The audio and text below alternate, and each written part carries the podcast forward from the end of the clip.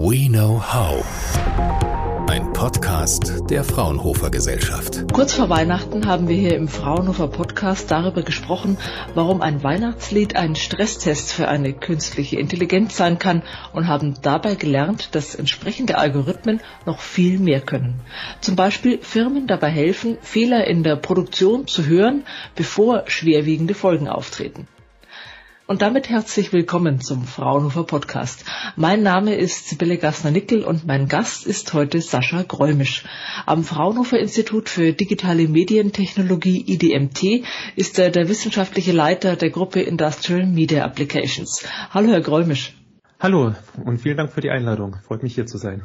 Herr Gräumisch, wir beginnen unseren Podcast heute mit etwas Lärm.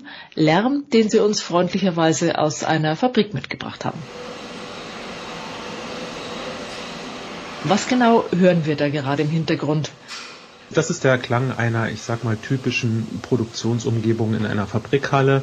Das heißt, ich höre sowohl Mitarbeiter, die rumlaufen, dort Maschinen bedienen, als auch die Maschinen selber, parallele Produktionsprozesse und einfach eine Vielzahl an komplexen Klangquellen. Wie genau können Sie denn in einer solchen Produktionsumgebung überhaupt hören, ob Prozesse richtig laufen?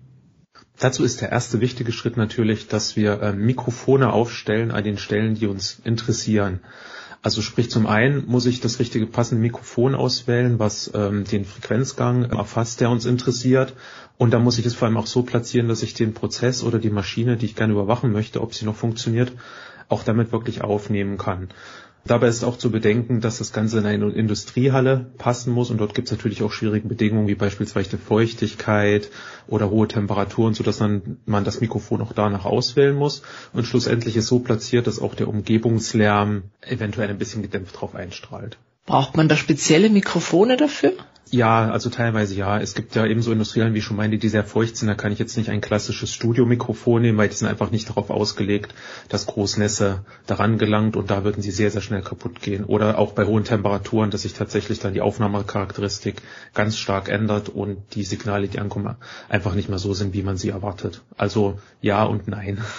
Was genau können Sie denn hören? Nur ob etwas schief läuft oder auch was genau schief läuft? Beides. Das hängt auch stark vom Anwendungsfall ab. Es gibt beispielsweise den Fall, dass ich ähm, größere Maschinen habe, die sehr lange natürlich ohne Fehler laufen und auch laufen sollen.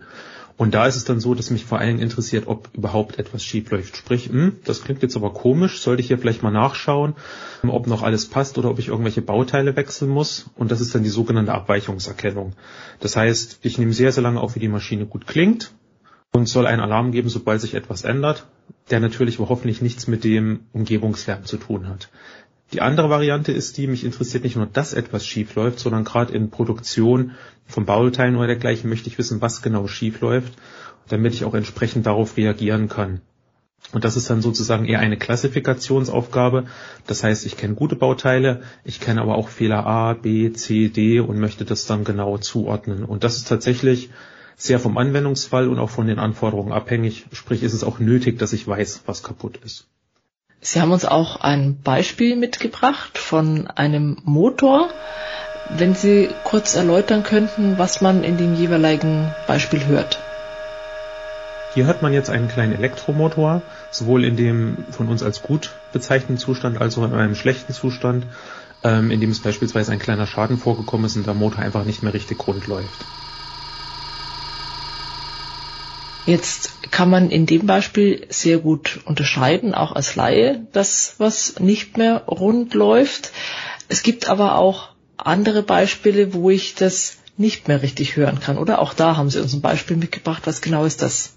Das zweite Beispiel ist von einem Schweißprozess und da ist es tatsächlich so, zumindest meines Empfindens nach, dass man als Laie, der nicht jeden Tag daneben steht, Probleme hat, Unterschiede zu hören. Experten wiederum erstaunlicherweise, die ähm, viel in diesem Prozess arbeiten und das den ganzen Tag hören, können das schon deutlich besser unterscheiden. Bei dem Beispiel mit dem Schweißen, was für ein Prozess ist das, der da schiefgelaufen ist? In dem Fall geht es um die additive Fertigung durch Schweißen, indem durch Laserschweißen immer neue Schichten aufgetragen werden. Und dabei ist es so, dass es passieren kann, dass es praktisch gesehen Einschließungen gibt, die die Stabilität des Materials verändern und die man verhindern möchte. Und um herauszufinden, ob das so ist, muss man normalerweise das Material tatsächlich aufschneiden und reingucken. Und das macht es natürlich wiederum gleichzeitig kaputt. Und deshalb ist es sehr spannend, da Testmethoden zu finden, die non-destruktiv sind, gleichzeitig aber trotzdem einen solchen Fehler erkennen können. Inwieweit kann in so einem Umfeld künstliche Intelligenz hilfreich sein? Künstliche Intelligenz kann eben genau hilfreich sein, um dieses relativ komplexe und trotzdem sehr feine Unterscheidung äh, von den Fehlern zu erlernen. Also sprich diese Muster zu erlernen, die vorliegen, die man einfach teilweise per Hand nicht mehr beschreiben könnte. Wenn ich jetzt einen Algorithmus programmiere, ist es eben mehr als nur, ich sage, mm, hier ist die Frequenz von 400 Hertz ist ein bisschen niedriger geworden, jetzt passt es nicht mehr, sondern es ist, wie man gehört hat, viel komplexeres Gemisch aus vielen Frequenzen, die sich über die Zeit anders verhalten, als sie normalerweise sollten. Und das ist dann die große Stärke von künstlicher Intelligenz, diese Muster anhand der Daten zu erlernen und gleichzeitig aber auch gegen Sachen, die mich nicht interessieren, beispielsweise den Störschall, den wir vorhin gehört haben, die zu lernen, zu ignorieren äh, und sozusagen in Anführungsstrichen herauszufiltern. Jetzt kann eine künstliche Intelligenz ja eigentlich immer nur so viel wissen, wie man ihr lernen kann. Wie kann denn eine KI Fehler hören in einer Produktionsumgebung, in der sie noch nie war? Also beispielsweise bei einem neuen Industriekunden.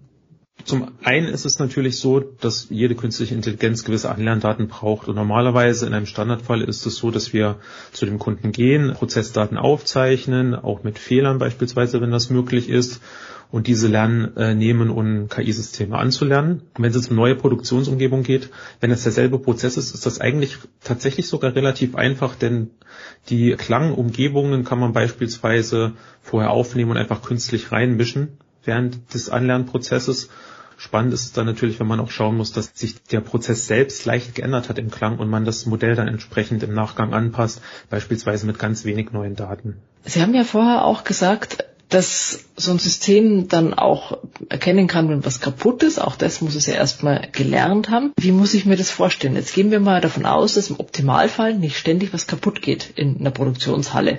Und wenn, dann werden die Firmen vielleicht auch gerade diese Daten nicht besonders gern nach außen geben. Woher bekommen sie denn die Daten, um so ein System zu trainieren? Eben auch für die Fälle, wo etwas schief läuft. Genau, das ist tatsächlich in dem Umfeld etwas schwieriger. Ähm, es gibt wenig öffentliche Datensätze, da wie Sie auch schon gesagt haben, die Firmen nicht unbedingt daran interessiert sind, dass die Konkurrenz A überhaupt weiß, wie bei ihnen es in der Produktion klingt oder vielleicht auch Rückschlüsse ziehen kann auf Fehlerraten und dergleichen. Deswegen gibt es natürlich wenig öffentliche Datensätze und wir arbeiten dann immer vertraulich mit unseren Projektpartnern zusammen, skizzieren vorher die möglichen Anwendungsfälle, die möglichen Fehlerfälle schauen, wie wir die eventuell auch provozieren können, um sozusagen Daten zu erzeugen und das System dann so anzulernen.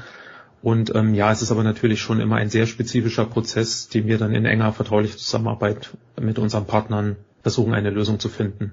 Sie haben mir im Vorgespräch verraten, dass Sie auch mit virtuellen Daten experimentieren inzwischen.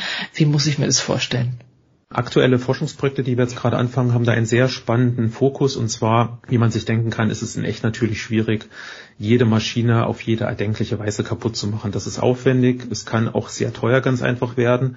Heutzutage, gerade bei der Digitalisierung der Industrie, ist es aber so, dass viele Produkte schon vorher als virtuelle Prototypen existieren, also als 3D-Zeichnungen sozusagen.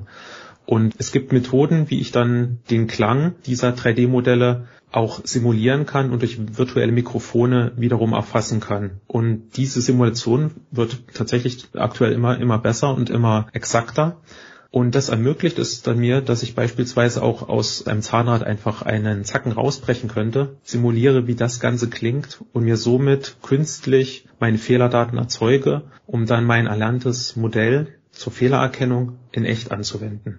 Das heißt, ich arbeite ja in diesem Fall nur mit virtuellen Daten. Habe ich denn dann auch virtuelle Töne? Prinzipiell ja, auf alle Fälle. Und das ist auch diese sehr große und spannende Herausforderung bei der Sache. Das ist ein bisschen vergleichbar auch mit der Computergrafik. Die wird auch immer besser, immer exakter. Doch trotzdem sehe ich oft einen Unterschied zwischen einem sozusagen künstlichen Bild oder einem wirklich aufgenommenen Bild. Und ähnlich verhält es sich auch noch bei der Simulation von solchen virtuellen Prototypen, was deren Klang betrifft. Es geht in die richtige Richtung, ist aber natürlich nie 100% exakt. Und ein ganz spannender Punkt in der Forschungsarbeit ist herauszufinden, wie ich diese virtuellen Töne, die nur eine Annäherung an die echten Töne sind, trotzdem nutzen kann, um damit Rückschlüsse auf den Klang der echten Produkte und damit deren Produktionsqualität zu treffen. Wir haben gelernt, in Zukunft können wir Bauteile, die es noch gar nicht gibt, nach Fehlern abhören mit Tönen, die es genau genommen auch noch gar nicht gibt.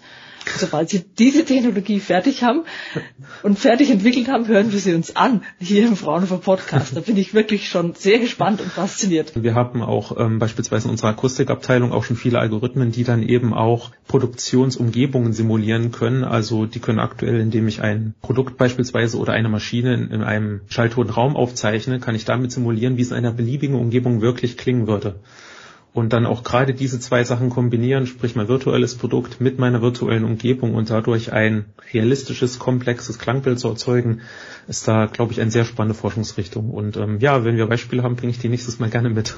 Wir müssen es auf alle Fälle wiederhören mit diesen Beispielen. Vielen Dank, Sascha Gräumisch vom Fraunhofer EDMT, für den Blick bzw. das Lauschen in die Zukunft. Bis zum nächsten Mal. Tschüss, danke. Fraunhofer We know how.